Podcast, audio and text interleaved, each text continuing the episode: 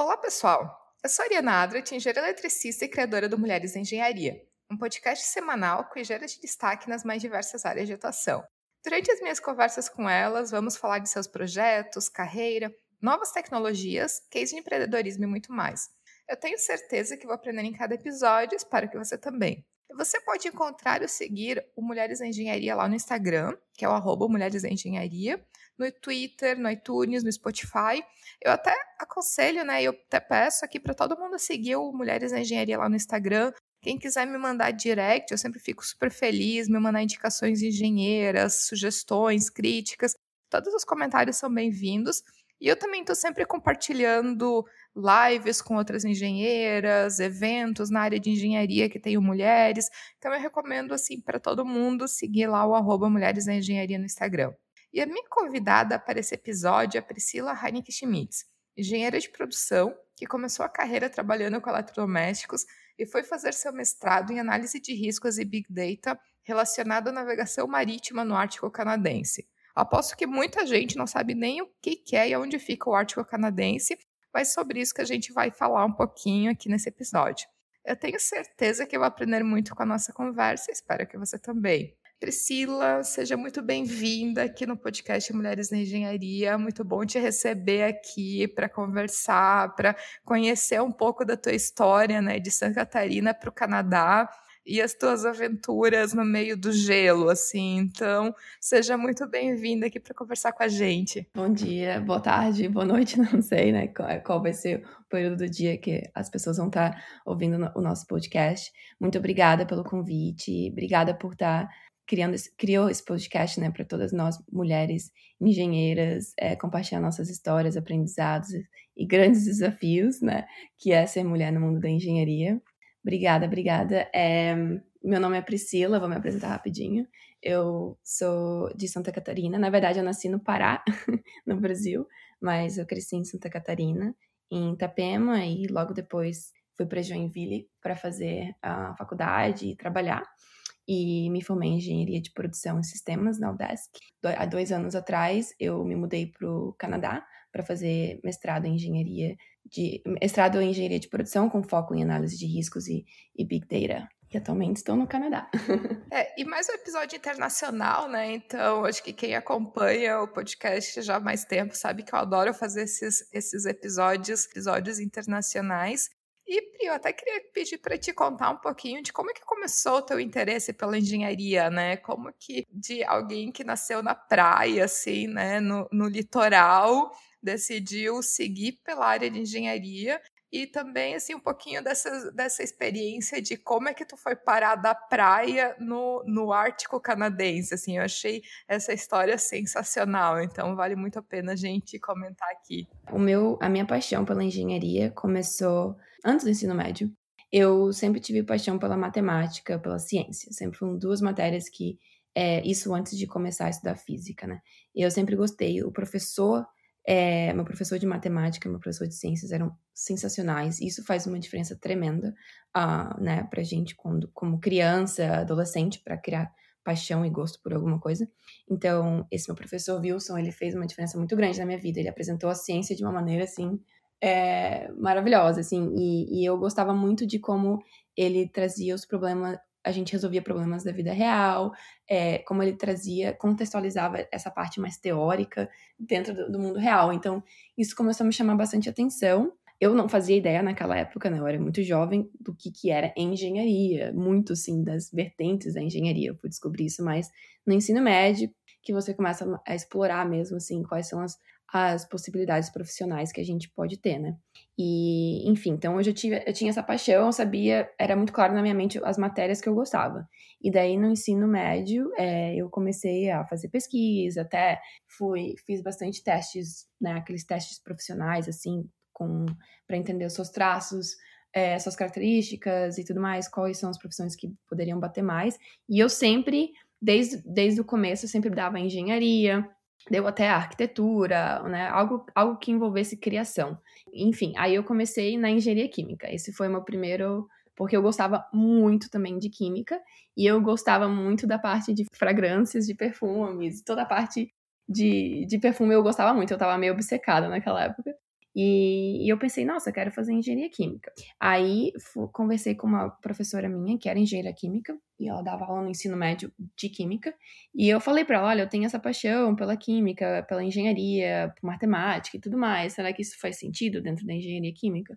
E eu também gostava muito da parte de negócios, porque meu pai é empresário, então eu cresci numa casa que business era a conversa da janta. Então, eu tava assim, cara, como que eu vou combinar tudo isso numa profissão, né? E essa minha professora de química, ela falou assim, Pri, se você quer engenharia química, é, você está indo para engenharia errada, porque não é na engenharia da química da UFSC especificamente, ela era voltada, ela era mais uma engenharia mecânica, assim, do que engenharia química. Que eu deveria fazer, talvez, farmácia. Aí eu falei, ai, será que eu gosto mesmo disso? Ou será que eu só gosto mesmo de diferentes perfumes, né? E, enfim, daí ficou isso na minha cabeça. E eu ficava naquela confusão, assim, qual engenharia que eu vou seguir? Só que na época eu nunca tinha ouvido falar de engenharia de produção. Porque engenharia de produção, ela é, ela é uma engenharia super nova, né? É, aí minha mãe chegou um dia em casa com um pedaço de jornal, assim, e ela falou, Pri, olha só essa engenharia aqui. E dela, ela tinha pintado bem a parte da engenharia de produção e que descrevia muito, estava é, ali no, no, jornal descrevendo o que, que era engenharia de produção e que era uma engenharia nova e por que, ela era uma engenharia importante tudo mais. E quando eu vi a descrição, eu falei, caraca, como que, né, tipo, como que a gente não, né, não, não trazia essa, essa possibilidade antes, né, para os jovens. Mas eu gostei bastante e eu fui procurar quais eram as universidades que, né, estavam é, oferecendo esse curso. Aí eu encontrei a mais próxima, que era a em Joinville, e era engenharia de produção de sistemas. E daí eu lembro que eu fiquei bem empolgada, assim, por mais que na época eu não estava muito empolgada de ir para Joinville, porque o meu sonho sempre foi, né, como uma pessoa que mora em Itapema, na praia, era ir para Florianópolis. Pensei, bom, eu quero talvez ir para Florianópolis, porque é uma cidade linda, praia, talvez vai ter mais coisa para curtir do que Joinville, mas se eu pensar na minha parte profissional, oportunidade de trabalho, que faz mais sentido, é Joinville, né? Porque é onde as grandes empresas estão. Então, meu lado maduro foi mais, mais alto e eu falei, então tá, vamos dedicar para o vestibular de engenharia de produção. E, e foi muito legal, gostei muito desde o começo. Eu gostei muito de todos os cursos de matemática no começo, cálculo. Foi muito, muito bom, assim. E isso foi me alimentando mais ainda aquela certeza. Eu tô no lugar certo, eu gosto disso, isso me dá prazer, eu, é, é, o que eu, é o que eu amo. Mas óbvio que depois a engenharia nos primeiros anos, né, é muito genérico, você tá ali é, exercitando o teu raciocínio lógico para depois você entrar no, na parte mais específica. E aí, quando entrou na parte mais específica da engenharia de produção, teve várias matérias que eu gostei bastante, que eu que realmente confirmaram que eu já estava as minhas expectativas sobre a, a profissão da engenharia de produção. Porém, o foco da engenharia de produção na UDESC sempre foi muito manufatureiro.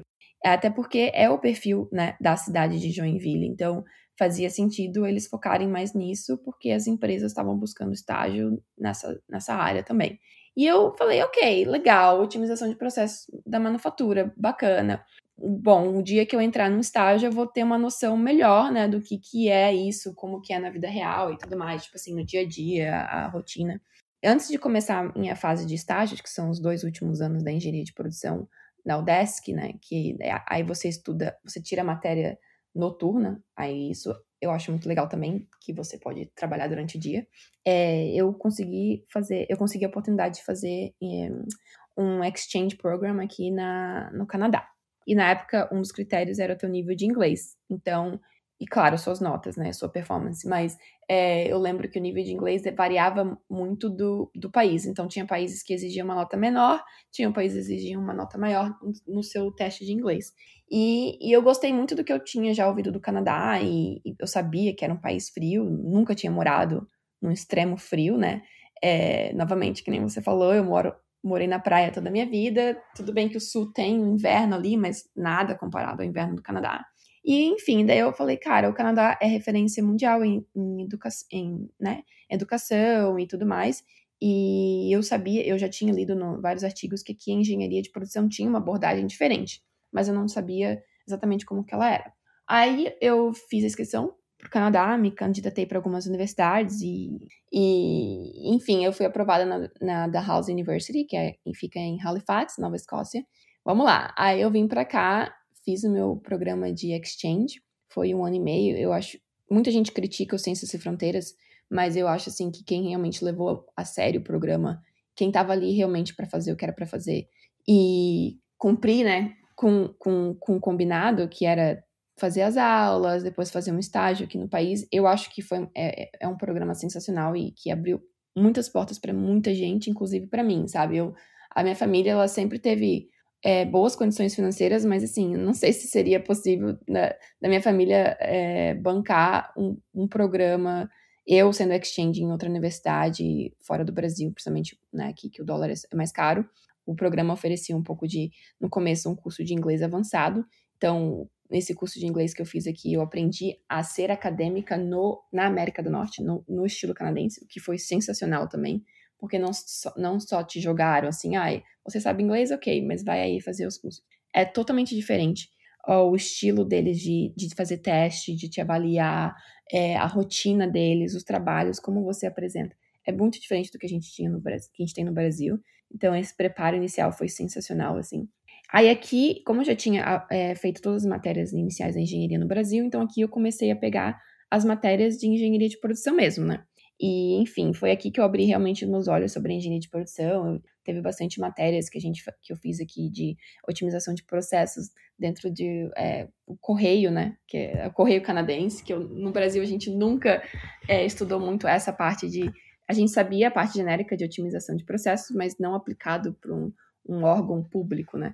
Então aqui eles trazem isso muito dentro do órgão público. Hospitais tem muita, muita, muita é, pesquisa e muitas matérias que são voltadas para é, a indústria hospitalar. Porque para mim, assim, sabe, Ariana, eu gosto de ter, eu gosto de acho que várias pessoas, a maioria das pessoas, elas querem ter um propósito, elas querem ver o benefício, né, do que elas estão trabalhando. Então, eu como engenheira, eu entendo a parte do business e tal, que eu gostava muito, mas eu também estava pensando assim, putz, como o que mais que a gente pode fazer como engenheiro de produção, sabe? Será que é ficar ali aumentando o lucro do bolso da galera, dos investidores, ou a gente também consegue fazer algo diretamente para a sociedade que, que a gente vê, né, um, um benefício assim muito mais direto para a sociedade em si. Então eu achei muito legal que a engenharia de produção aqui ela tem a vertente business e também tinha a vertente mais voltada para órgãos públicos, para hospitais, é, enfim, uma, uma, uma outra uma outra perspectiva assim muito bacana né, da engenharia de produção.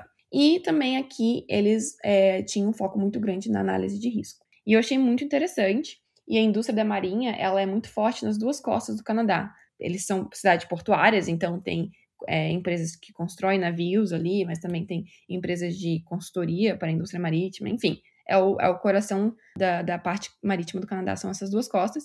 E uma curiosidade, né? O Canadá é o país que tem a maior costa, regi é, região costeira do mundo, né? Se você olhar todo ao redor do Canadá é, é o país que tem maior fronteira costeira. Então, para eles, é, estrategicamente, para um país é muito importante ele, ele investir em conhecimento, preparação para essa área, para essa área no, no país, né? Porque é, é um país que realmente tem muita, muita, muito contato com o oceano, com o mar.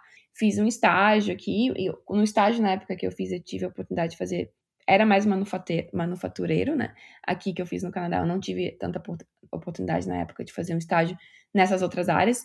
É, acredito porque meu currículo estava mais voltado para manufatura também, então foi o que eu consegui na época. E na época, meu supervisor do programa de estágio, ele era o, também o professor que tinha mais bolsas de pesquisa e ele também tinha é, um ele era o, o, professor responsável pelo escritório de uh, análise de risco. Então, meu estágio na época me abriu espaço para essa conexão com esse professor, né? E voltei para o Brasil totalmente com a cabeça assim, né? Caraca, olha esse mundo que, de possibilidades, olha quanta coisa a gente pode fazer como engenheiro de produção. Aí mantive contato com esse professor, o Ronald Pelot, e, e, novamente ele é um dos professores que tem mais bolsas, sabe? De programa de, de, mestrado e PhD. Terminei minha faculdade no Brasil. Antes de terminar, eu fiz alguns estágios. Eu fiz estágio na indústria de eletrodoméstico, que você mesmo falou antes, é, na Embraco de compressor, e depois fiz na, é, a minha, meu estágio na, na Whirlpool. Fui contratada na Whirlpool full time mesmo, né? E nesse período de, de Priscila estar no Brasil, terminando faculdade, contratada na Whirlpool, começou a vir né, esses pensamentos assim, putz, será que eu quero estar aqui mesmo? Será que eu ainda não quero explorar mais essas outras vertentes do, da engenharia de produção que eu conheci fora do Brasil? É, ou será que eu vou acabar ficando aqui é, seguindo né, o caminho típico de engenharia de produção, que é legal, tem a parte, tem várias possibilidades no Brasil também, mas novamente eu considero bem mais restrita do que aqui fora. E, e nesse meio tempo eu comecei a, a mandar mensagem para os professores que eu tinha criado contato aqui.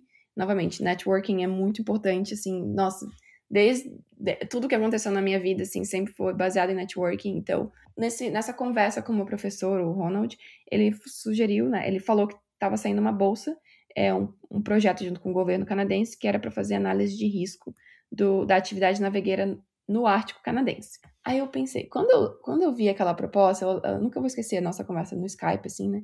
É, eu estava no Brasil e ele falou, Pri, aqui está a proposta, que é a descrição do projeto, é um projeto que vai ser financiado pelo governo canadense, porque é de interesse né, do governo canadense e tudo mais. É, e aqui está a descrição, dá uma lida, depois a gente conversa. E eu li, achei sensacional, mas eu fiquei pensando, caraca, como que eu vou conseguir agregar valor para um projeto que está tratando de um problema do Ártico canadense? eu não faço muita, não tenho muita noção, a gente sabe o que é o Polo Norte, Polo Sul, né, de geografia, mas eu falei, como que eu vou entrar nesse projeto e trazer algum, agregar algum valor, ou como que eu vou conseguir depois trazer isso também para minha vida profissional, né? A parte técnica da engenharia que eles estavam precisando, eu me senti confortável, me senti confiante e eu pensei, cara, sensacional. É uma, é, era bem focado na parte de risco e big data, né? E era bem isso que eu queria estar tá explorando mais, assim, sabe? A gente teve a conversa por Skype e ele é um, esse meu professor, esse professor de mestrado, ele é uma pessoa sensacional, assim, sabe? Como profissional e também como pessoa. E a primeira coisa que ele falou para mim no Skype, ele falou assim: don't panic. Ele falou, não, não ache que ele já sabia que eu ia ter essa reação, tipo assim, né, um projeto que fala sobre o arte canadense. Ela vai achar que ela não vai conseguir ou que, né, foge muito da, da realidade dela. E daí ele, daí ele, começou, ele começou a explicar mais o projeto e como eu poderia aplicar isso depois também no futuro. Ele começou a abrir mais a minha mente, assim, sabe? Se eu quisesse voltar para o Brasil, como eu poderia aplicar essa análise de risco para outras, né, até mesmo para a Amazônia, para outras regiões também do Brasil que também são bem específicas. Ali naquela conversa eu fiquei bem consciente e sabia que eu ia ter que sair muito da minha zona de conforto para esse projeto.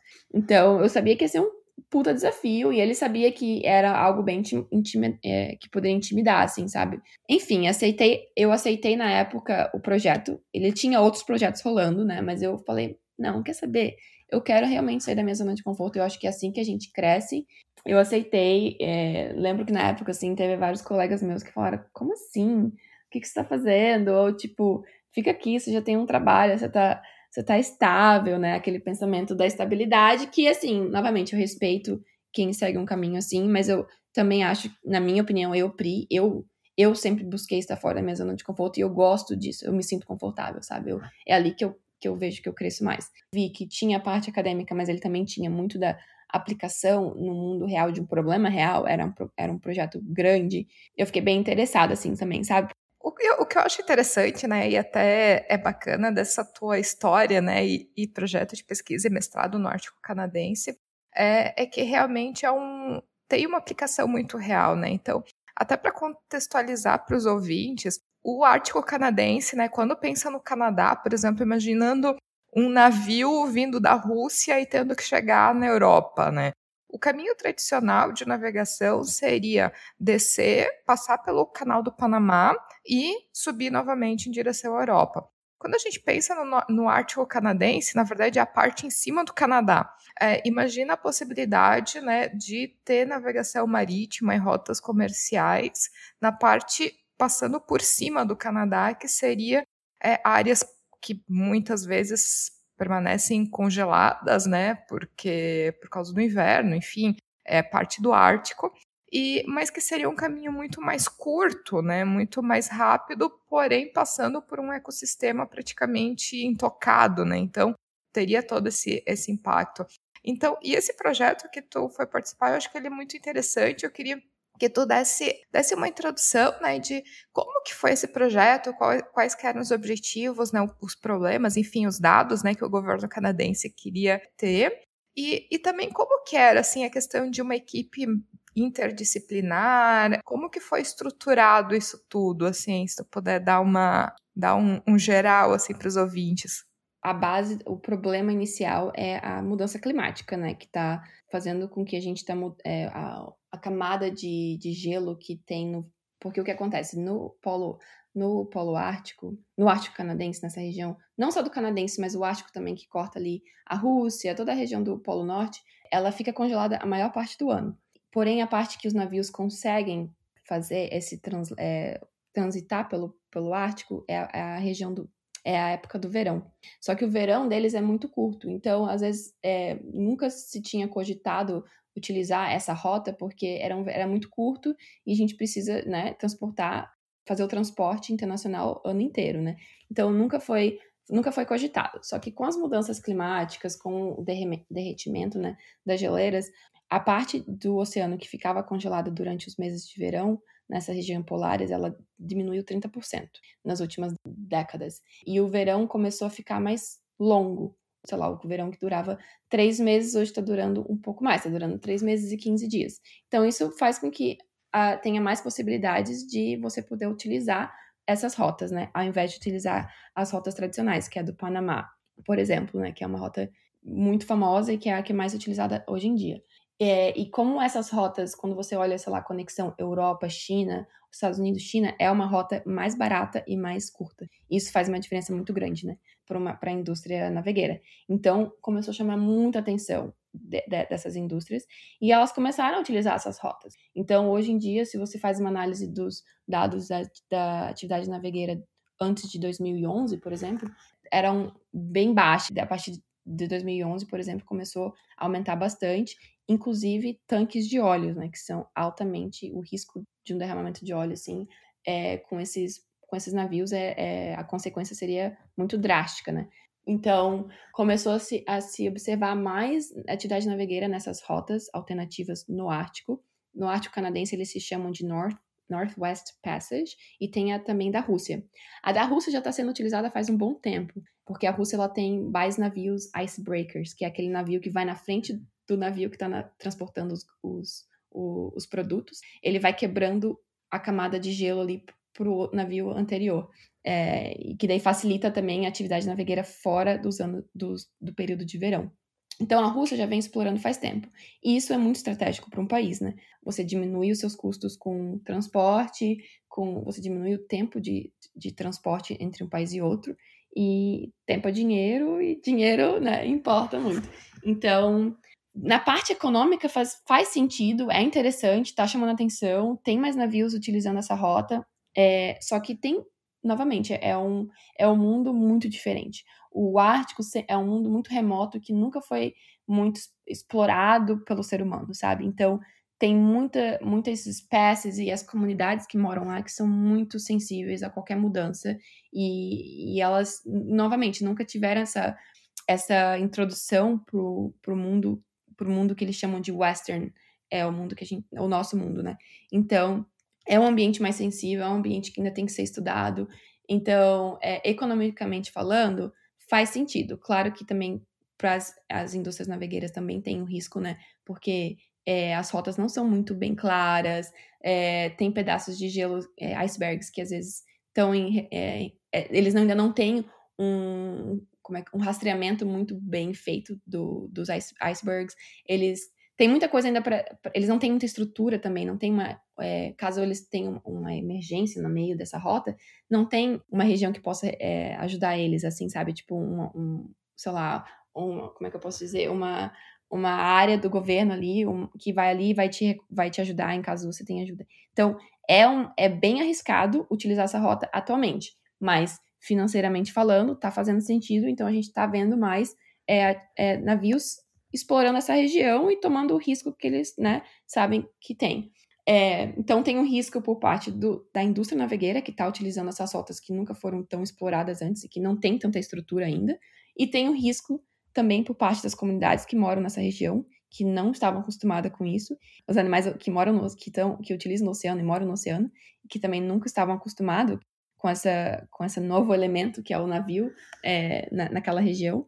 Então, o, o, o governo canadense, ele tem uma, aqui, né, devido à atual administração do Trudeau, ele tem uma abordagem muito social, assim, sabe? Ele, ele, ele quer analisar os riscos que esse ele quis né, na época, ele queria analisar os riscos que esses navios estão causando para as comunidades que moram lá. E um ponto interessante, eu não sei se muita gente sabe, mas as comunidades que moram no, no Ártico, elas não, elas utilizam da natureza do oceano para sobreviver. Elas caçam, elas pescam. Então, assim, a natureza para eles é muito mais importante para a sobrevivência deles do que para a gente aqui, que, sei lá, é tudo mais industrializado e tudo mais. A gente não caça, não pesca, entendeu? A gente faz isso por lazer. Eles fazem isso para sobreviver. Então, qualquer disruptura no meio ambiente do, do Ártico poderia causar pode e está causando já uma grande ruptura nessas comunidades. E, novamente, é, a temperatura da água é diferente, então tudo, tudo influencia. Caso venha ter um derramamento de óleo, a consequência é absurda, assim, sabe? O impacto que pode ter no meio ambiente é muito grande. Então, assim, na teoria, estava se passando isso na cabeça das pessoas que são responsáveis pela criação de políticas e regulamento da, do Ártico, começou a bater essa, esse pensamento, tipo assim, a gente precisa entender quais são os riscos que esses navios podem, essa nova, essa nova rota vai trazer para as comunidades, para o meio ambiente no Canadá. E, e na parte qualitativa, é, era, é, eles conseguiriam, eles conseguem mapear, mas como trazer isso para números? Porque hoje o governo ele não quer saber uh, somente quais são os riscos, né? Aqui está a lista dos riscos que esse navio pode trazer. Ele quer saber via de números, certo? Qual, uma escala de 0 a 10, qual que é o nível de risco que eles, é, essa região está tendo em relação à atividade navegueira. Foi aí que entrou a necessidade de trazer um engenheiro para o time, um time que era composto pra, pela galera de geopolítica, galera de biologia, galera de, como é que eu posso dizer, de administração pública, que estava né, envolvida com o desenvolvimento de políticas e regulamentações via governo canadense, é a organização do transporte canadense, que é Transport Canada, que é bem grande aqui dentro do Canadá, e as comunidades, representantes das comunidades que moravam no Ártico, o representante da organização de, de, de, da indústria navegueira no Canadá, representantes da indústria, da indústria de, de pesca do Canadá. Então, assim, era, é, realmente era, é, um, é um projeto bem é, multidisciplinar, com pessoas de várias, vários é, backgrounds. E foi muito interessante, assim, que eles falaram, ok, vamos trazer um engenheiro para cá. Foi aí que contactaram meu professor, porque ele, ele é consultor a nível internacional, assim, ele é muito bem reconhecido no Canadá, nessa parte de riscos aplicado na indústria marítima. Surgiu essa necessidade, ele precisava de um aluno para fazer né, o, o projeto e que o projeto ia se tornar um projeto de mestrado também foi aí que começou a, a problemática, né? E, no, e o Canadá, ele já tem uma, ele tem um, um, plano, né? Hoje, das quais, qual é a rota ideal. Ele fez esse, essa, esse planejamento de qual é a rota ideal para indicar para a indústria navegueira, né? Porém, ele nunca levou em consideração nem, nem ele nunca fez uma análise de risco antes de sugerir essa rota tinha-se muito desconforto por parte de muita gente da, do próprio governo canadense, né, e das comunidades que moram nessa região sobre quão bom eram essas rotas, né? Quão é, bem planejado estava sendo essas rotas. Se eles não tinham analisado a parte de risco, se eles não tinham nem levado em consideração as comunidades que moravam lá. Então, essa rota estava sendo, ela foi criada assim de uma maneira bem rápida, mas sem muito planejamento. Então, foi aí que surgiu o, a problemática e eles queriam trazer números. Eles queriam números para um problema que era bem, que é bem teórico, assim, né? É, bem qualitativo, né? Então, é, rolou a proposta e meu professor começou a buscar alunos que tinham interesse em trabalhar nesse projeto e foi aí que eu entrei no projeto. E, e Pri, até se tu puder comentar um pouco, assim, exatamente da tua, da tua participação, e eu sei que também é, envolveu muita programação e muita. essa parte um pouco que às vezes a gente não associa tanto a engenharia de produção, que é, por exemplo, a engenharia de produção a gente pensa mais em Black Belt, em Six Sigma, em, em coisas mais de manufatureiras. A gente talvez pensa um pouco menos a parte de programação, né? É, às vezes é difícil relacionar Big Data com engenharia de produção. Então, como é que começou esse interesse nessa área, né? E, e o quanto que isso foi aplicado também nesse teu projeto, é, nessa parte de Big Data? E também se puder dar alguns exemplos, assim, de situações ou de riscos reais que vocês avaliaram, por exemplo, a questão de ruído para os animais, enfim, variáveis reais assim, né, que existiam no, ar, no Ártico e que serviram de base, né, para esse big data que foi utilizado nessa análise quantitativa de uma coisa que, deve, que, que a gente pensa como algo qualitativo, né? Então, quando a gente fala de risco, risco, eu até escutei o episódio da, da outra, outra mulher engenheira que também falou sobre risco no, no seu podcast. E uma coisa que é muito certo, assim, é que risco, ele não, ele não existe um pai do risco. Existem vários pais para conceito de risco, para, para para ciência de risco. Então, quando você vai modelar risco, você precisa escolher qual a vertente de risco que você vai utilizar, qual a fórmula, qual a parte conceitual que você vai utilizar. E como eu precisava modelar o meio ambiente, principalmente, eu precisava entender por quadradinhos, eu, eu basicamente dividi toda a área geográfica é, dentro do, da, da, região que eu, de estudo, né, que é aquela região do Ártico, eu dividi ela em vários quadradinhos e quadra, cada quadradinho, que ele chama de grid cell, eu calculei o nível de risco daquele quadradinho. O meu quadradinho era 25 km por quadrados. Então, o meu big data que eu tive que estudar, né, que eu tive que estudar o big data, que era a spatial data. Então, foi bem mais desafiador do que você só estudar, sei lá, um big data de um, de um dados de uma empresa, de uma indústria. Eu tive que estudar big data, mas com o, é, coordenadas geográficas, né? Então, foi bem, bem, bem, bem desafiador, assim. Eu lembro que foi, é bem interessante, porque quando você trabalha com spatial data, você, você é muito mais visual. Então, eu acho muito interessante, por exemplo, você vai fazer a programação, faz os teus cálculos, roda teus, teu, teus códigos, mas você tá vendo ali no mapa, entendeu? Como é o resultado. Então, isso foi, foi bem interessante.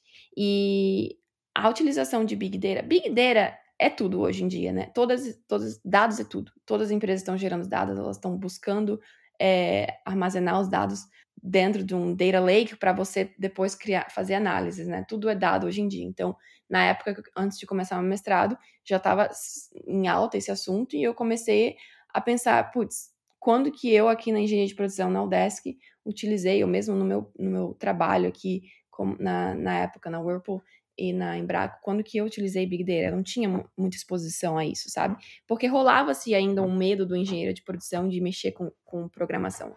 Eu, eu lembro que vários colegas meus, assim, a gente, a gente sabia que tinha necessidade de aprender sobre isso, a faculdade não estava dando muito, muita bola para isso, né? Eu acredito que ainda não dá tanto.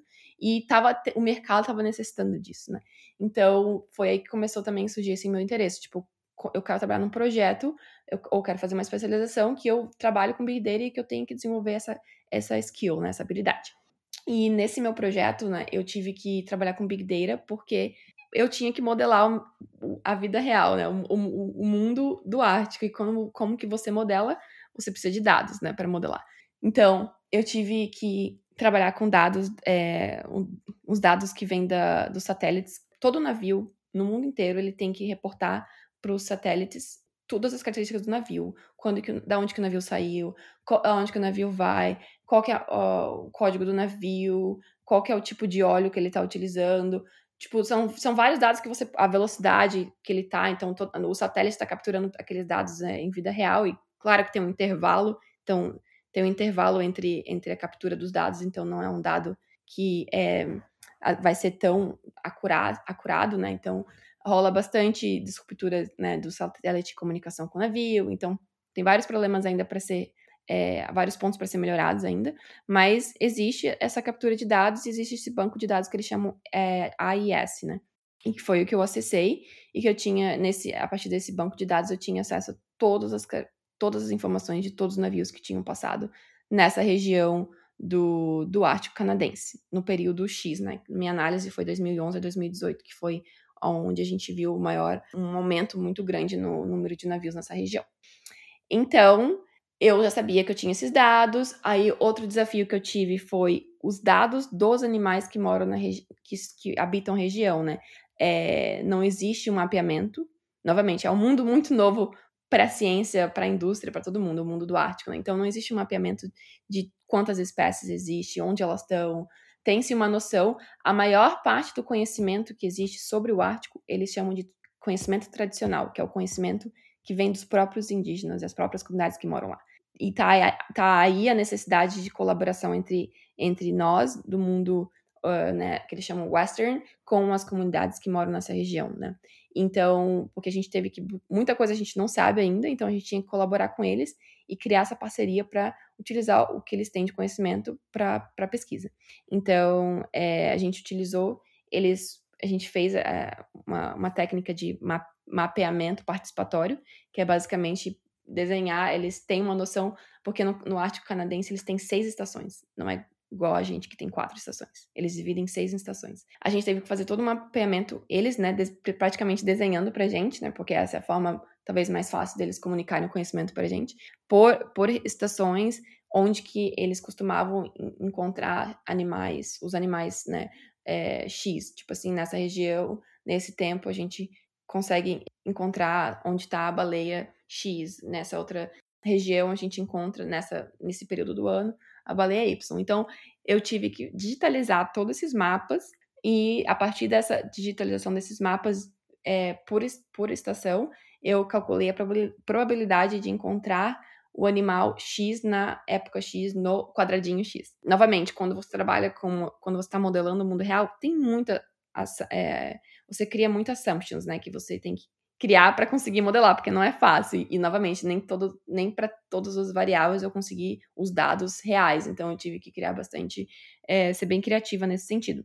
Para deixar mais claro, assim, o que, o, o que eu propus foi, ao invés de analisar riscos, por exemplo, risco de, de derramamento de óleo, ou o risco de o barulho que o navio causa, também ele causa disruptura nos animais, eu criei uma, uma fórmula que ela combina todos os riscos numa fórmula só. Então, você pensa ali no, no mapa da região, que eu dividi em vários quadradinhos, e cada, cada quadradinho, no final de todos os meus cálculos e toda a minha modelagem, ela vai te dar um número um número X, que, sei lá, de, de 0 a 10, que esse número vai representar qual que é o, o risco acumulativo devido aos estresses, né, os impactos que os navios estão causando para os receptores desses riscos, que no caso eu considerei é, as baleias que moram na região. E então eu, eu propus essa, eu fiz essa fórmula. Que, na verdade, já existe uma fórmula de análise de efeitos, é, avaliação de efeitos cumulativos, mas ela era muito voltada para indústria, para outras indústrias, não só para a indústria navegueira. Elas utilizam para análise de risco ambiental e também análise de risco de doenças até risco de, sei lá, uma, qual que é o risco acumulativo de uma pessoa pegar o vírus X e depois também estar doente com outra doença, outra bactéria, e qual, qual que é o, no fim, qual que é o, o, o score, né, da, do risco que essa pessoa tá. Então, ela é muito utilizada na indústria farmacêutica, na medicina e na indústria do meio ambiente. E eu quis trazer isso para a indústria marítima. Então, eu, eu readaptei essa fórmula e as variáveis para o meu conceito, que era o receptor do risco, que no caso eu utilizei as baleias, porque eu poderia ter utilizado as comunidades, mas ia ser uma forma, o risco que eles recebem é muito mais indireto dos navios, né? Porque os navios, eles, é, o que eles estão trazendo para eles é uma disruptura no meio ambiente que eles dependem, não é diretamente para eles. Então eu queria buscar quem que são os primeiros a receberem esse impacto, né? Então, no caso, eram as baleias, que as pessoas na, na, na região utilizam as baleias para caça, para sobreviver. Então, os meus receptores foram as baleias e os quem gerava o estresse eram os navios. Então, eu tive que buscar os dados dos navios eu já tinha, baseado nesse AIS, que é os dados que são capturados via satélite, e eu tive que digitalizar os mapas para pegar os dados para conseguir encontrar onde os receptores estavam em quais regiões, porque isso é uma coisa que eu observei bastante nos artigos de risco, que as pessoas não, elas não levam tanto em consideração, por, por exemplo, assim, pensa num um furacão um furacão que acontece na região X. A consequência do furacão é muito drástica, a probabilidade talvez seja baixa, depende da região. E quando você só considera probabilidade e consequência, vai te dar um número, certo? Mas assim, se não tem ninguém morando lá, se depende, né? Claro, dependendo da perspectiva de risco que você está olhando, se é pelo número de pessoas que moram na região, se ninguém está lá e você adiciona aquilo na forma, o risco vai ser zero. Porque vai acontecer o furacão, tem a probabilidade, tem a consequência, mas se você não está considerando se aquela, aquele receptor vai estar lá, então a probabilidade é zero. Então eu vi vários artigos que nunca, que não consideravam a probabilidade, qual é a probabilidade da, do, do receptor do risco estar no, naquela região naquele exato momento, ou naquele período do, te, né, na, do tempo. Então eu considerei isso também. Considerei também a probabilidade do, recep, do, do causador de risco estar na, no momento, no quadrado no quadradinho, que é o, o navio. E com todos esses dados, eu tive que calcular, eu tive que modelar os riscos. Que daí, para calcular o fator, qual é o fator de risco de derramamento de óleo, qual é o fator de risco do barulho que o navio causa, eu tive que fazer modelagem acústica, tive que fazer modelagem de probabilidade de acidente de navio que poderia eventualmente causar um derramamento de óleo. Então, tudo isso foi mais um, um pedaço da, da, minha pesquisa, não somente a primeira fórmula, que é a fórmula do, da quantificação do, do risco acumulado, mas eu também tive que modelar os riscos por si só, né? O, os fatores de riscos por si só. Para fazer, é, a, quando você está modelando o, a equação é, acústica, você tem que levar em consideração basicamente o que você está querendo calcular, porque como já existe no, no ambiente do Ártico, as baleias, ela já tem, já existe um barulho, que é o, o barulho do meio ambiente. Quando você tem até vários sites interessantes que é transmitido em momento real, qual que é a quantidade de barulho que tem embaixo de água nessa região X. Então, o oceano é muito barulhento por si só, sabe? Só que eles já estão acostumados com esse barulho, é o barulho que faz parte da, da, da, vida deles, eles, muito desses barulhos é o próprio animais, né, tentando se comunicar, enfim, faz parte da natureza.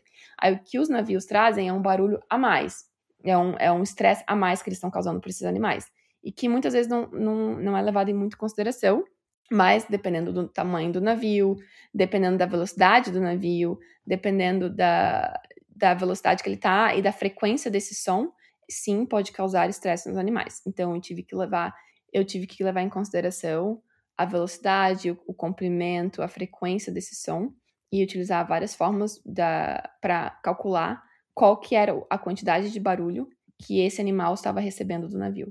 Porque quando porque quando, dependendo da distância que o, que o animal está do navio, é, o som se perde, certo? Que é a transmissão. Então, eu tive que criar várias uh, assumptions e qual que era a probabilidade do animal estar numa distância X do navio e, e receber um, barulho né, X vindo do navio. E, novamente, não é somente o barulho X, porque se esse barulho é menor que o barulho do meio ambiente, então não vai causar estresse. Então, é outro, outro ponto que eu levei em consideração. Eu tive que calcular qual que é essa probabilidade, qual que é a probabilidade desse som que o navio está gerando, o navio X está gerando, e que é, pode ser que vai ultrapassar o barulho do meio ambiente e que daí, por consequência, vai causar estresse nesse animal. No fim, depois de todo esse cálculo, o, o que me deu de resultado foi é, qual que é essa probabilidade, né, de, de barulho ser maior que o meio ambiente. E por localização geográfica. Então, dentro da, da minha área de estudo, cada quadradinho tinha um valor diferente e por estação do ano. Então, eu utilizei as, as três estações do ano deles que os navios podem utilizar, né? Que vai de junho até outubro. Então, eu levei em consideração é, as variáveis temporais e as variáveis espaciais. Tempo, que são as estações, espaciais, que são por, por é, coordenada geográfica. Isso foi uma parte bem, bem grande, assim, do projeto e bem crucial quem é do Brasil, que não está acostumado com neve, não está acostumado com inverno de verdade, o Ártico canadense, né? O Ártico, na verdade, se conhece pelos documentários da Discovery, assim, né? Da National Geographic, como comentou. E assim, é um negócio tão fora da realidade do brasileiro que às vezes a gente não consegue nem imaginar o que, que é o Ártico canadense. E Durante a tua pesquisa, tu teve a oportunidade de ir lá, né, de visitar, e a gente tem que lembrar que existem várias cidades que ficam na zona do Ártico, que são aquelas cidades assim no meio do gelo, no meio da neve, de acesso remoto.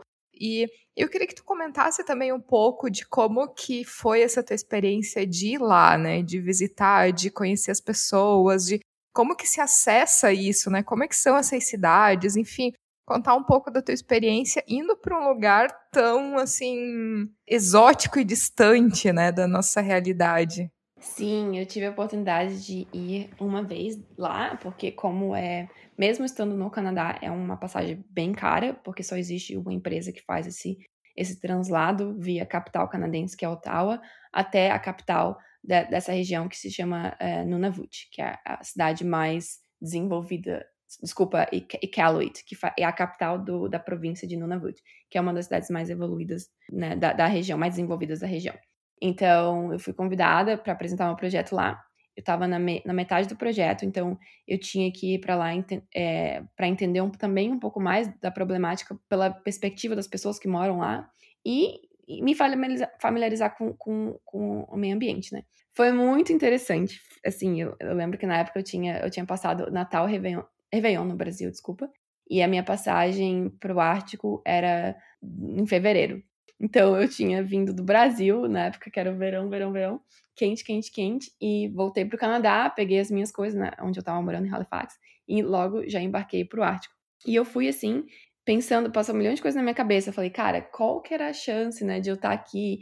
Ou quanto que eu posso aprender com essas pessoas que estão lá, que tem, não tem tanto contato com a gente aqui desse mundo? E, e foi, assim, muito mágico, assim, sabe?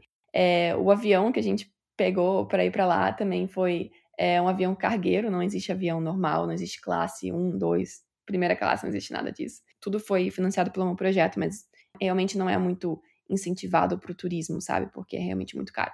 Tudo é muito remoto, tudo é muito. Eu me senti assim em outro planeta.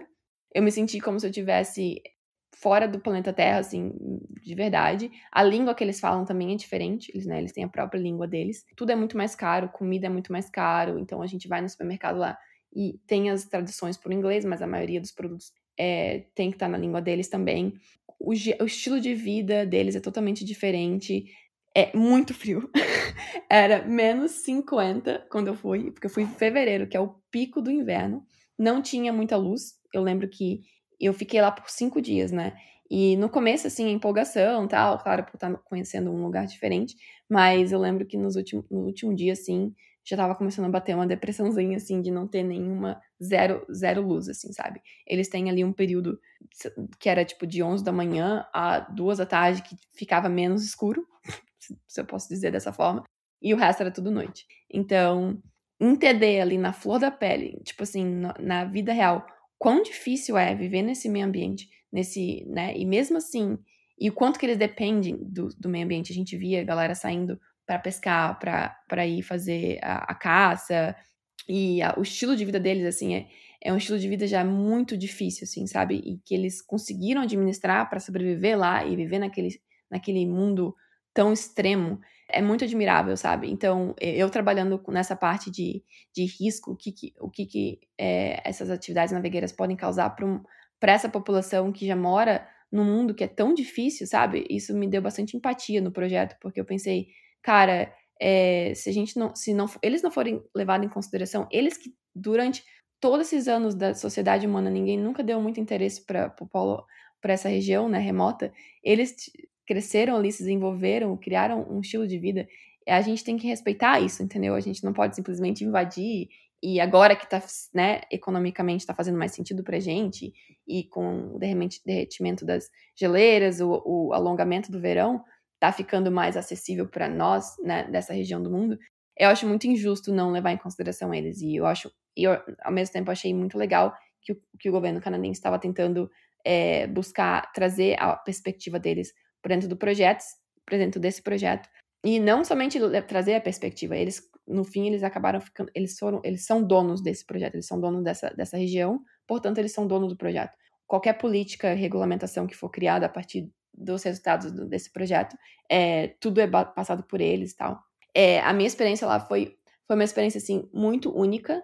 É, o meu lado o meu lado engenheira estava assim muito, muito orgulhosa, porque quando a gente trabalha na engenharia, a gente está ligado muito com números, números, números, e esquece também da perspectiva humana.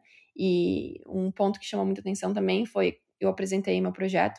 Claro que eu tive que fazer uma, milhões, milhões de revisões do, da minha apresentação, porque eu tinha que fazer isso muito facilmente digestível, digerido pelas essas pessoas que estavam assistindo, porque tinha gente com é, um contexto mais é, com uma carga de, de conhecimento um pouco mais técnica, da exatas, da engenharia, mas a maioria que estava ali eram pessoas né, da região ou representantes dessas pessoas da região e de outros órgãos públicos. Então, eu tinha um público muito, muito diferente. Então, eu tive que fazer meu projeto, que é cheio de números, cheio de, de coisa técnica, ficar, ficar fácil de ser digerido, que foi um aprendizado muito grande para mim.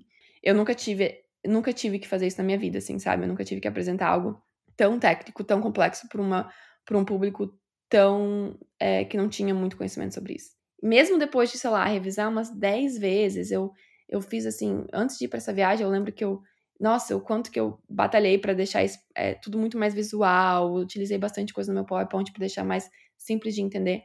Chegando lá, quando eu apresentei, tive, é, apresentei assim, novamente, com uma linguagem bem simples, é, uma linguagem bem simples, e teve uma pessoa que levantou a mão, que era uma das representantes da região, que inclusive dos patrocínios veio deles, né, para o nosso projeto. Ela falou para mim assim, ela falou, ah, é muito interessante seu, parece ser muito interessante seu, a sua análise de risco, mas é, para mim são só números. Para mim, é, como é que ela falou? Ela falou assim, ah, é, é muito difícil para mim fazer me mergulhar nesse no mundo que você tá que você tá aí. Foi, foi bem legal, assim, eu, eu me senti, eu fiz uma troca muito bacana com todas as pessoas que moravam lá, com as comunidades e, e, com até mesmo com os outros participantes do projeto, que foi a primeira vez que a gente conseguiu reunir todo mundo mesmo. E Pri, como que essas comunidades, né, elas estão vendo essa questão da exploração do Ártico? Porque eu entendo que de um lado tem é, a questão econômica, né, muita gente querendo explorar, ganhar dinheiro, porque realmente economicamente é, seria interessante utilizar a exploração marítima né, do Ártico.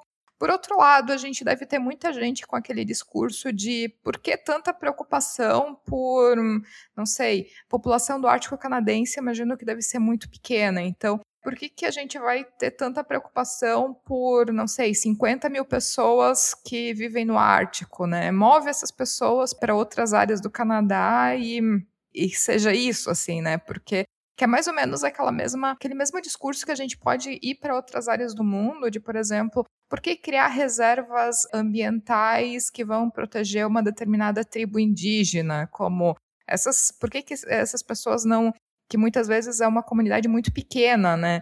É, por que, que não move essas pessoas por uma cidade e simplesmente acaba com a tribo indígena, né? Então, talvez a gente conseguiria fazer um paralelo, não um paralelo perfeito, mas mais ou menos da situação. Deve ter também gente que fala assim, por que tanta preocupação com tão pouca gente? Que vive nessas condições e nessas cidades pequenininhas do Ártico. Então, eu queria que tu desse um pouco da tua perspectiva, assim, de como que as comunidades, elas estão vendo todo esse processo e como que tu vê também esse processo na questão, assim, de qual que é o teu ponto de vista depois da tua pesquisa, depois de ter avaliado todos os dados, conhecido o Ártico, tendo essa visão um pouco maior dos dois lados, como é que tu avaliaria a exploração econômica do Ártico na questão de ser favorável, de não ser favorável, cuidados, consequências, enfim, a tua, o teu ponto de vista?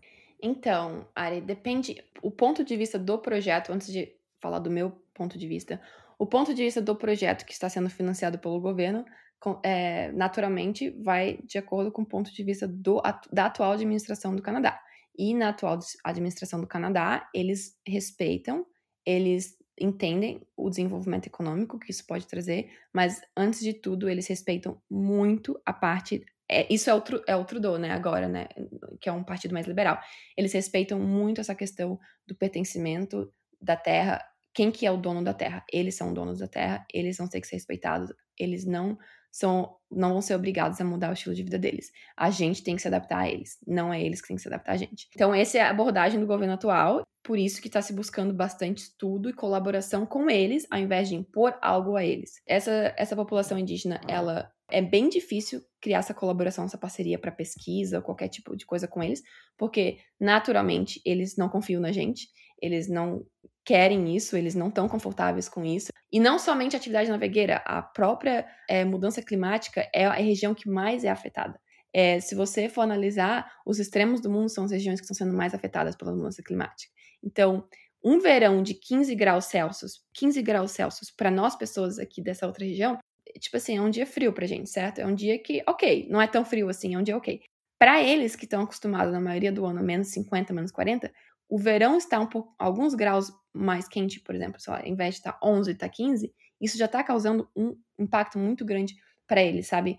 Biológica, no corpo deles, no, no, no, na rotina deles, na forma que eles se alimentam. Então, como é um, o Ártico é um ambiente muito sensível, não dá para a gente utilizar os nossos parâmetros aqui, fora desse mundo ártico, para comparar, para analisar o que eles vivem lá, qual que é o impacto, o que, que uma mudança pode causar para eles. Eles são muito conectados com a natureza. Tem já aprovado, assim, e tem vários é, depoimentos de pessoas que moram nessa região, adolescentes que vêm para essa região que não é o polo, é, é região mais do continente, né? E vem tentar a vida aqui, fazer faculdade e aprender o inglês e melhorar. E eles acabam voltando para lá. Porque quando você nasce e está acostumado num ambiente, por mais que difícil, remoto e, e complexo que ele seja, você está acostumado com aquilo. Então, aquilo é, é a vida para você. Então, é, muitos deles entram em depressão e tem que voltar para lá e não vem para cá, fica um tempo e acabam voltando, porque psicologicamente falando, assim, é o que eles foram acostumados, é a mesma coisa que colocarem a gente lá. Entendeu? Eu, em cinco dias lá, novamente, no começo eu tava empolgada, no último dia eu tava assim, meu Deus do céu, eu vou perder minha cabeça aqui. Porque eu não tô acostumada com aquilo, é muito diferente da minha realidade. Então, a nossa realidade, por mais que a gente vê que tem várias comodidades, é mais confortável, é no nosso padrão, é na nossa perspectiva de vida, é no que a gente foi acostumado. Então, essas pessoas, elas não, não conseguem entender o que, que é, por que, que é bom estar onde a gente está. Para elas, o bom é aquilo. É muito difícil mesmo criar uma parceria com eles, porque eles é, tudo que a gente faz, toda palavra que a gente é, tem que falar com eles tem que ser muito cuidadosa, porque e, tudo eles levam como se a gente quisesse destruir e acabar com eles, que é o histórico, que é o histórico do ser humano, né? Todas as comunidades indígenas, todas as outras comunidades, a gente, o ser humano, eles também são ser humano, óbvio, mas eu digo, a, a nossa a nossa sociedade é explorar e, e, e ter esse pensamento, tipo, é, econômico antes do, do social. Então, eu, eu, a minha opinião sobre isso é que eu acho que tudo na vida você tem que buscar o um meio termo. Eu acho que é, trazer, é, trazer eles para cá, mudarem eles aonde eles estão, você vai acabar com eles. Eles vão, eles vão morrer. Eles não vão dar conta. É, é uma comunidade que é muito difícil mesmo crescer mais do que eles já têm hoje, porque eles dependem de procriar entre eles, né? E é uma comunidade pequena, então acaba que é, não tem muito para onde crescer. E a gente não está indo para lá, então não tem um processo de imigração de outras pessoas de outras regiões para ir para lá. O processo que acontece hoje é utilizar o que eles têm, as rotas deles e outras coisas, exploração de óleo também, que tem muito tem muitos recursos naturais, é uma região muito rica em recurso natural. Então, o que acontece é ir para lá para explorar, mas não para ficar e para continu dar continu continuidade para eles, né? Então, a minha opinião sobre isso, assim, é olhando só pela parte econômica, eu concordo com você que faz sentido explorar, mas tudo na natureza eu acredito que faz. Eh, você tem que olhar que uma coisa leva a consequência a outra. Por exemplo, se a gente for explorar essa região sem levar em consideração essas pessoas que moram lá, é, você vai estar tá criando uma disruptura no ciclo da natureza deles lá. Porque se essas pessoas não estão lá para consumir os, anim os animais que estão lá, é, é, tudo uma consequência, assim, sabe? Eu não sou da parte da biologia, mas eu, pelo que, eu, pelo que eu, eu estudei na minha pesquisa que eu tive que estudar, tudo leva uma coisa a outra. Então, eles fazem parte também do processo da natureza lá, que o que acontece lá é, também é, reflete no que acontece aqui. Para mim, tudo, quando você cria uma disruptura muito grande, você causa outras consequências. Então, eu acho que, que o que a abordagem que deve ser utilizada, que eu acho que é o que o canadense está tentando utilizar, o, a, os Estados Unidos não está tentando utilizar essa mesma abordagem.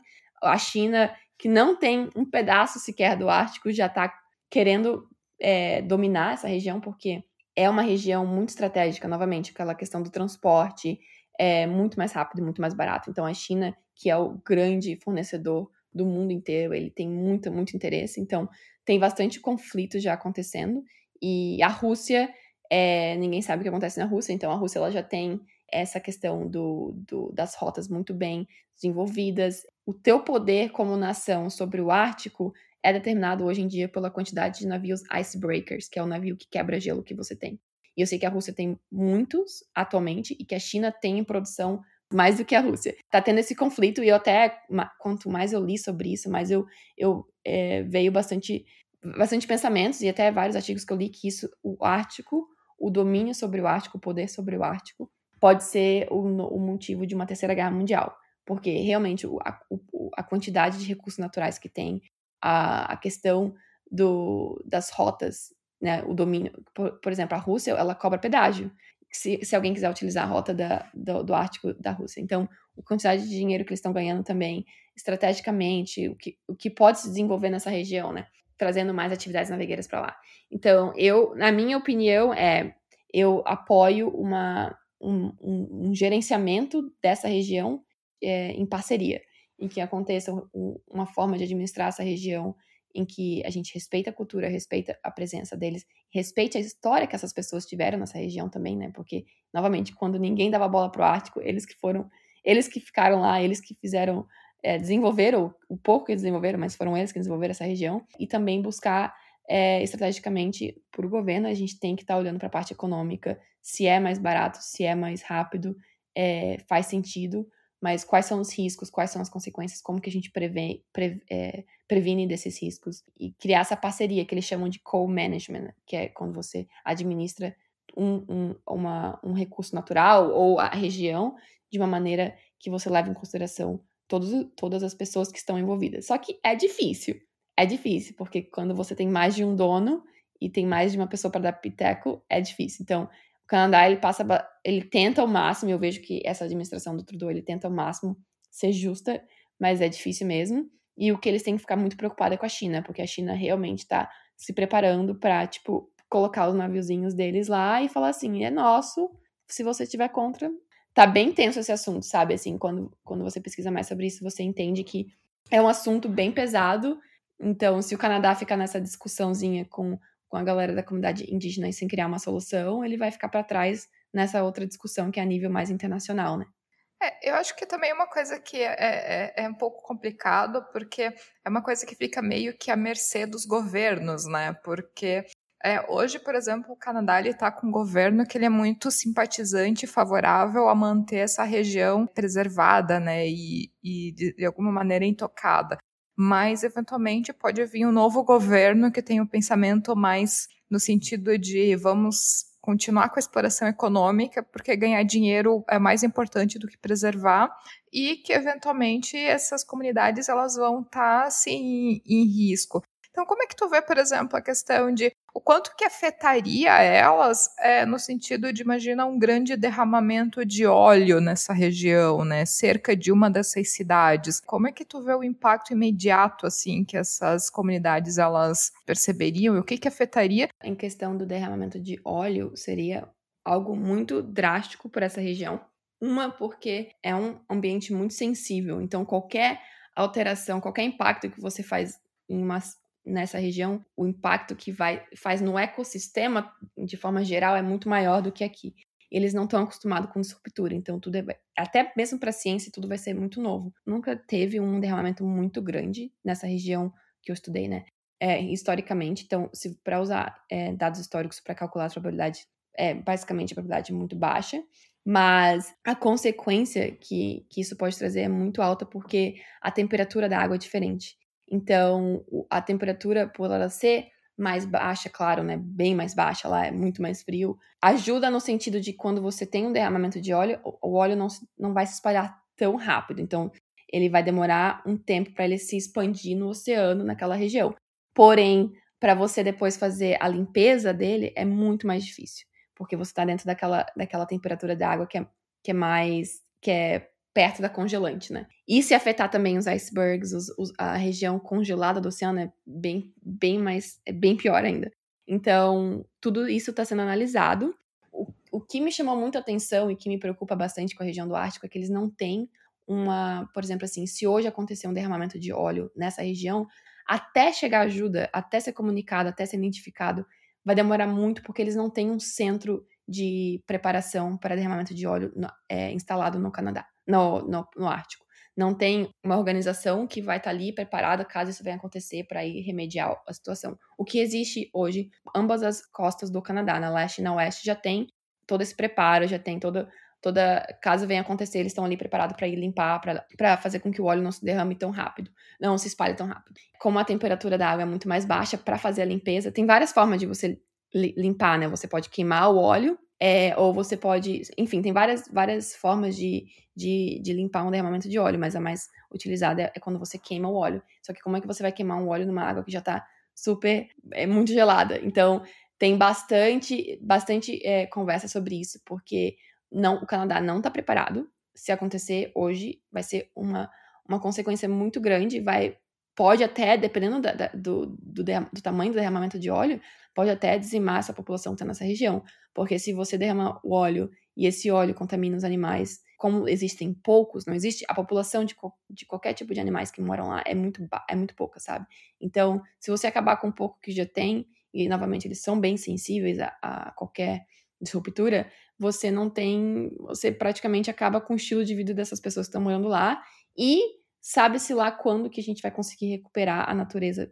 Então, é, isso é um ponto que me chamou muita atenção, assim, que, que é um ponto de muito é, de alerta aqui no Canadá, que atualmente não existe um preparo, não existe uma, um preparo de resposta para um derramamento de óleo. Quando eu comparo, por exemplo, esse, essa, esse risco de derramamento de óleo com o de barulho de navio, o de, o de barulho de navio tem a probabilidade de acontecer, é uma probabilidade muito maior, já está acontecendo, porém a consequência não é tão, tão drástica quanto o derramamento de óleo. O derramamento de óleo, a probabilidade é muito baixa, aumenta cada dia, quanto mais navios, tanques de óleo é, começam a utilizar essa rota. Claro que aumenta a probabilidade, porém é, a consequência seria muito drástica. E eu não, eu não pesquisei, eu não fiz essa, não, não fez parte da minha linha de pesquisa, mas eu tenho certeza que como a gente indiretamente depende muito da, do ecossistema do Ártico, né, de como eles funcionam, como tá o equilíbrio deles lá em cima, tenho certeza que isso também poderia afetar a gente aqui de baixo, sabe? E esse óleo, quando ele cai no oceano, assim, é tipo, é meio que, é, é meio que impossível, assim, sabe, de, de limpar.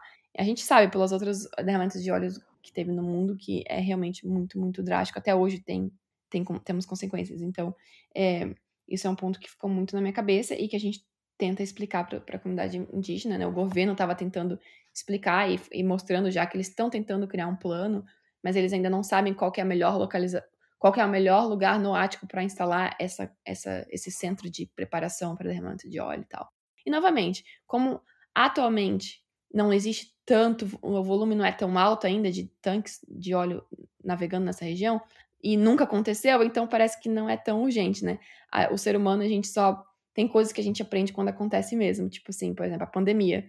A, a gente poderia imaginar que isso já era algo de, de, de, ter planos de preparação antes de acontecer essa pandemia, porque a gente já teve outras pandemias na história, e mesmo assim ninguém estava preparado, o governo não estava preparado para isso. E era um problema que a gente sabia que a probabilidade era pequena, era um risco que era a probabilidade pequena, mas a consequência seria super, super é, drástica, que é o que a gente está tá acontecendo agora com a gente. Então, tem coisas que, infelizmente, parece que tem que acontecer para depois é, você criar uma, um plano de ação, né? A parte triste é que é quando esse plano de ação ele for criado, os impactos eles já aconteceram, né? Então, infelizmente, talvez num eventual primeiro derramamento de óleo, talvez vai ter vai ter comunidades que vão sofrer as consequências para então eles decidirem que, ok, é hora da gente tomar ações mais efetivas, né? Então, Assim, eu espero que realmente não aconteça, porque a gente tem que pensar muito, né, o quanto que a gente tem que preservar esse, esse planetinha aqui, que é a nossa casa, então, e preservar o planetinha, não necessariamente o, aonde a gente vive, mas o planeta como um todo, né, então, mesmo áreas que parecem tão fora da nossa realidade, né, para que, que a gente vai se preocupar com o Ártico, para que a gente vai se preocupar com a Antártica, para que, que a gente vai se preocupar com Amazônia se eu não vivo no gelo ou não vivo na Amazônia. É, mas a gente tem que lembrar que o ecossistema ele é, ele é interligado, né? Então as consequências elas acabam aparecendo para o planeta como um todo, né? Então acho que é muito válido a gente pensar nesse, nesse aspecto. E Pri, até depois que tu terminou é, o, o teu mestrado, eu queria que tu comentasse um pouco para gente, porque é um aspecto bem legal é que tu começou a trabalhar exatamente agora, já nessa época de pandemia, e tu começou a trabalhar já home office, então assim, como é que foi entrar numa empresa já trabalhando de home office, assim, né? A gente está acostumado a começar num, num trabalho, enfim, indo para um escritório, conhecendo as pessoas, né? E no teu caso não, foi totalmente online. Então, assim, se puder contar um pouco dessa tua nova experiência, teu novo trabalho, como é que está sendo essa experiência, assim, de, de trabalho novo em plena pandemia? Então, Ari, para mim, assim, é, eu fumei no mestrado ali em dezembro. Em janeiro eu comecei a buscar emprego aqui no Canadá. Então, ali em janeiro eu já sabia que eu tinha um desafio é, que quando você vai para um país novo, é, fazer, é buscar a primeira experiência profissional. Então, já tinha aquele peso dentro de mim, assim, putz, é, não vai ser fácil. Isso era antes de pandemia, né? Porque a minha experiência do Brasil vale, mas como o, o canadense ele entende que, como ele não consegue necessariamente se comunicar, ele não vai querer ir atrás do, da minha, dos meus chefes do Brasil para tentar entender como que era a minha performance ou se eu tenho ética de trabalho, que é algo que eles levam muito a sério aqui. Não é somente o seu conhecimento técnico, como é que é a Priscila no trabalho, qual é a ética da Priscila no trabalho. Comecei a criar vários planos de ação, assim, buscar empresas que estariam estariam bombando com a crise, porque teve várias indústrias que surfaram a onda, né? E tirei um pouco um foco de outras empresas que eu estava buscando antes, que talvez iam sofrer mais com, com a crise. É, enfim, criei todo um plano de ação tal devido à, mudança. Claro que ali em março e abril estava bem complicado, né? Então, tirei realmente um break, assim, falei, não, agora não vai acontecer nada, respira, deixa passar essa, essa parte mais difícil. E consegui o um emprego, né? Foi quando? Foi em final de agosto, recebi a notícia que eu ia ser contratada nessa empresa, uma startup de entrega de alimentos não via supermercado, eles têm o próprio depósito mesmo, e era a primeira empresa no Canadá a trazer essa tecnologia do Reino Unido, e a gente utiliza machine learning, big data e tudo isso para fazer a otimização das rotas e toda a parte de, de delivery de e-commerce, que é realmente um desafio muito grande para as empresas. Comecei a trabalhar de casa e, novamente, um mundo muito, muito, muito novo, assim, sabe? É, eu, eu tento sempre olhar, tudo na minha vida eu sempre tento olhar para o lado bom. É, a gente sabe que, a gente já sabe que está cheio de desafios agora em, vários sentidos da nossa vida, e eu sabia que ia, ia ter esse desafio de começar a trabalhar remotamente.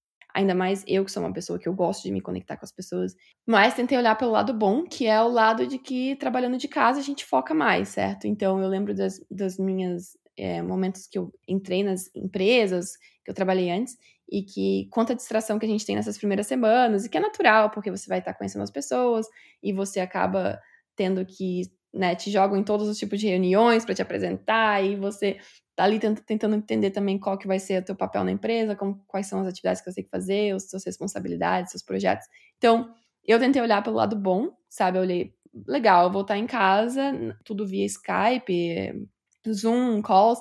Então, assim, é, a partir do momento que acabou essa Zoom call, eu tô aqui, eu, Priscila, com meu laptop, eu consigo me focar, consigo entender melhor. Eu tive muita sorte também, Ari, porque a empresa que eu trabalho, ela é uma empresa de e-commerce, ela é uma empresa do mundo digital. Então, eu sinto que eles já estavam, eles nasceram nesse, nessa loucura da, da, do mundo remoto, né, de uma certa forma. Então, isso faz com que a empresa já está mais preparada. Então, eu sinto que o meu time estava bem preparado para me receber, mesmo de forma virtual. E eu sinto que meu time, a minha chefe também, maravilhosa, assim, criaram um plano, assim, de boarding para mim, que me fez eu sentir que eu estava aprendendo, foi bem produtivo, foi bem legal, e ao mesmo tempo é, me sentindo parte do time, sabe? Então, eu, eu, realmente tive muita sorte, porque eu entrei numa empresa que eu, eu acho que, novamente, por ela ter nascido nesse momento, ela surfou bem a onda da, do coronavírus e ela se adaptou bem, assim, sabe, com o mundo remoto. Mas eu não conheço ninguém, ninguém, ninguém, ninguém do meu time pessoalmente. É, eu fiz uma visita para nossa para o nosso depósito, que é onde a gente tem os robozinhos criando toda a parte de, da, do processo da, da, entrega de comidas, né? Eu fiz uma visita lá, conheci algumas pessoas com quem eu interajo, mas o meu time não estava lá no dia. É, novamente, eu acho que já tem tanta coisa ruim acontecendo, tanta negatividade, tanta notícia ruim, e, e eu tentei me apegar, assim, a, o, que, o que foi bom para mim, né? Que foi essa questão do foco, que eu tenho muito mais foco trabalhando de casa, e o fato de que eu também consegui um emprego numa empresa super massa, um time super massa no meio de uma crise e sendo imigrante, primeiro emprego no Canadá, sabe? Então, é, me sinto bem, bem feliz por isso e é, é isso que eu tô tentando focar.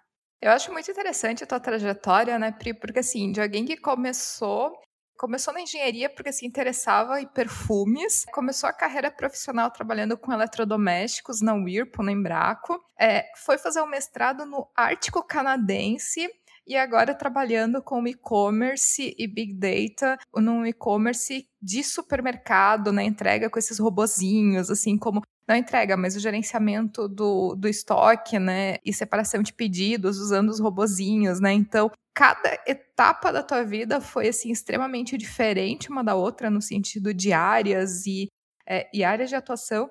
Eu acho que é muito interessante a gente pensar nisso como engenharia de produção, né? Como um, um, a engenharia ela possibilita todas essas variações assim de uma maneira onde a pessoa ela realmente ela pode seguir o caminho dela de uma maneira muito ampla assim né ela não está engessada ter que trabalhar ou talvez seguir aquele aquele padrão tradicional né de indústria né de manufatura e poder ir para outras áreas de atuação. Então eu acho super interessante assim, fico super feliz assim de trazer a tua história aqui para o podcast para também servir de servir de inspiração, né, para quem está começando, às vezes se limita um pouco na engenharia de produção como uma engenharia para a área de manufatura, quando eu acho que tem muito mais do que isso, né, para oferecer. E até para a gente finalizar o nosso bate-papo, eu queria pedir para tu deixar também assim uma mensagem final assim para quem está ouvindo a gente e, enfim, baseado na tua experiência, um conselho para quem está começando na área, enfim, o espaço é teu para essa mensagem. Obrigada, Ari, obrigada de coração. O que eu poderia falar, assim, né, e claro que eu estou aprendendo muito ainda, eu, sou, eu me considero muito jovem e ainda preciso ter muito mais experiência no mercado de trabalho também, enfim. O que eu, eu como recém, como me formei na faculdade, depois fiz mestrado, tive a minha experiência profissional e agora estou tendo minha outra outra experiência profissional aqui no Canadá. E eu vejo, assim, por exemplo, até mesmo pela pessoas que eu conheço que estão se formando agora na engenharia, né? Que ficam nesse desespero para tentar se encontrar logo de primeira, assim. Meu Deus, eu preciso já saber o que eu quero logo antes de começar o meu primeiro emprego. E, cara, não, assim, tipo, eu acho que o mundo tem tanta, tem tanta coisa para oferecer. É, o raciocínio lógico que você desenvolve na engenharia te proporciona tantos caminhos diferentes, sabe? Então, é, eu acho que a gente está aqui nessa vida para experimentar, para a gente tentar coisas diferentes. Não tente se enquadrar nesse caminho linear, sabe? Não tenta ser essa pessoa. Talvez seja o que você, você já encontre o que você quer desde o começo e queira seguir aquilo para sempre e vai ser feliz. Eu não, não, não tô julgando esse, esse, esse tipo de caminho.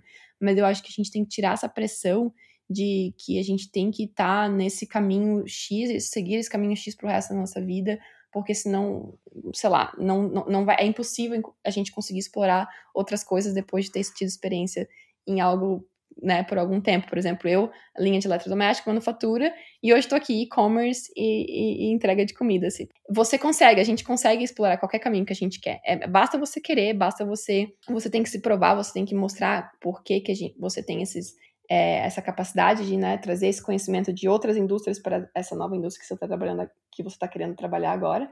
Mas eu realmente falo assim que o meu, o meu conselho é não se prive a nada, não, não, não, não tente se enquadrar em algo, é, esteja sempre aberto assim a, a, novas, a novas experiências, a novos conhecimentos. Não tenha medo de, de, de, trabalhar com algo que é muito fora da sua zona de conforto, porque é aí que você cresce. Esteja sempre aberto às mudanças, valorize todas as pessoas que cruzem seu caminho. Para mim, isso é uma coisa muito, muito, muito, muito importante. Eu tô onde eu tô por causa das pessoas que cruzaram meu caminho, conexões. Mantenha um contato, passe uma boa imagem, passe uma imagem profissional. Nós, assim, mulheres engenheiras, a gente tem tantas habilidades, tantas, tanta capacidade para tanta coisa. E o mundo é nosso, assim, sabe? Basta a gente querer e explorar e não deixe ninguém, ninguém fazer com que vocês acreditem que vocês não são capazes, sabe? É, tem muitas, milhões de possibilidades. Quero te agradecer muito. Acho que assim, é um, foi um episódio de muitas curiosidades, que sirva de inspiração para é, estudar coisas diferentes, né? Assim, a gente pode ampliar, né? Estudar coisas tão interessantes. O mundo é tão grande, tão variado, né? Por que, que a gente tem que se colocar em caixinhas, né? A gente pode é, aceitar desafios, enfim, é muito interessante a tua história. Então, quero te agradecer muito, muito a tua participação aqui no, no podcast. Obrigada, Ari. Obrigada de coração pelo convite. E se você que está ouvindo tiver algum comentário, crítica ou sugestão, me manda uma mensagem lá pelo Instagram do Mulheres na Engenharia, que é o arroba Mulheres na Engenharia. E se você gostou desse episódio, ficarei muito feliz se puder compartilhar com outras pessoas que podem gostar também. Um abraço e até o próximo episódio.